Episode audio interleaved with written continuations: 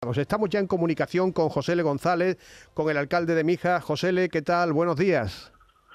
Muy buenas, ¿qué tal? Buenos días. ¿Cuál es la última hora que usted nos puede ofrecer desde su población? Hoy han vuelto todos los desalojados, pero ¿qué, ve usted a través de su ventana, si es que ve la zona del fuego? Bueno, pues la verdad que hoy la, imagen es mucho más tranquila, ¿no? Eh, eh, volvemos un poco a, la normalidad. Eh, es cierto que todavía tenemos en la sierra eh, diferentes efectivos del Infoca para terminar de dar por extinguido eh, este incendio. Recordemos que todavía está en fase de, estabilización y, bueno, ahora quizá los esfuerzos deberíamos de centrarlos y donde espero que se estén centrando es en averiguar cuáles han sido exactamente las causas de este fatídico incendio que nos ha tenido durante todo este fin de semana a, a tres municipios, a miles de vecinos pues con el corazón en un puño, ¿no? Asustado y, en vilo, ¿no? Ante una situación que la verdad que, hacía muchísimos años que no vivíamos aquí en la zona. Fíjese los vecinos de su pueblo cuando decían que el incendio pues ya estaba estabilizado, ¿cómo se pusieron?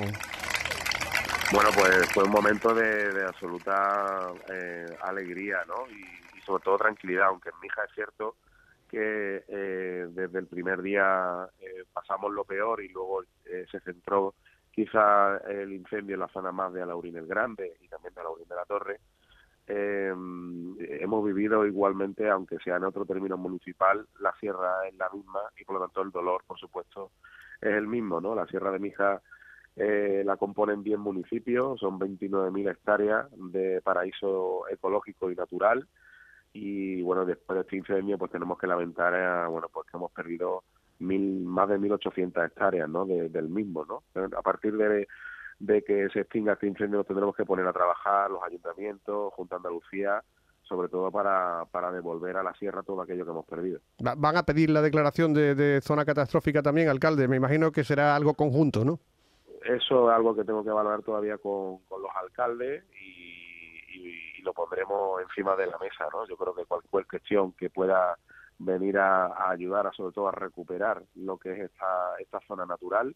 Eh, recordemos que está propuesta para ser eh, precisamente parque natural y, yo creo que en eso tenemos que seguir trabajando, ¿no? Esa propuesta la, la tenemos que seguir eh, poniendo en marcha y, y, bueno, toda aquella iniciativa que pueda ayudar a eso, desde luego la vamos a impulsar desde los ayuntamientos. Estábamos hablando antes de de la probabilidad de que el incendio hubiera sido intencionado o una negligencia o alguien que directamente pues, pues metió fuego a, una zona del monte que fue donde se originó todo. No sé si vio usted el time lapse que, grabaron de cómo el fuego fue evolucionando, que, es una imagen, se, fue difundiendo por internet, por, por Twitter esta, este mismo fin de semana, ¿no?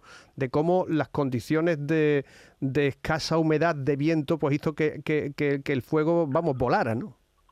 Sí, la, la combustión en esa zona de la sierra, la verdad que es enorme, ¿no? Precisamente por, por lo tupido, ¿no? De, que está en esa, en esa zona, ¿no?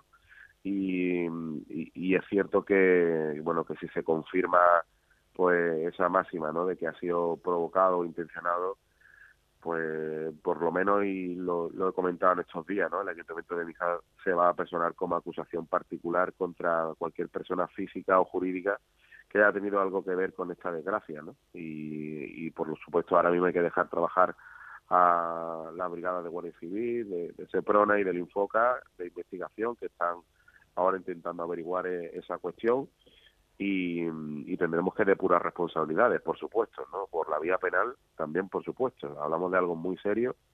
Eh, no hemos tenido, no hemos lamentado vidas humanas, pero el, el daño ecológico y medioambiental eh, de, una, de una sierra con, con una diversidad natural y ecológica que, que, desde luego se ha puesto en riesgo, eh, tendrá desde luego que depurarse todas esas responsabilidades. Sí, o sea, ha muerto, ha llegado a morir hasta un brigadista, ¿no? En, en, en Castilla León, ¿no? En, Zamora, ¿no?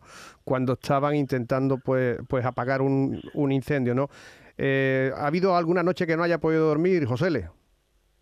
Mm, bueno, hemos pasado un fin de semana absoluta de absoluta incertidumbre. Eh, dormir es difícil en estas circunstancias. Eh, yo ya en el día del sábado eh, prácticamente no tenía ya voz.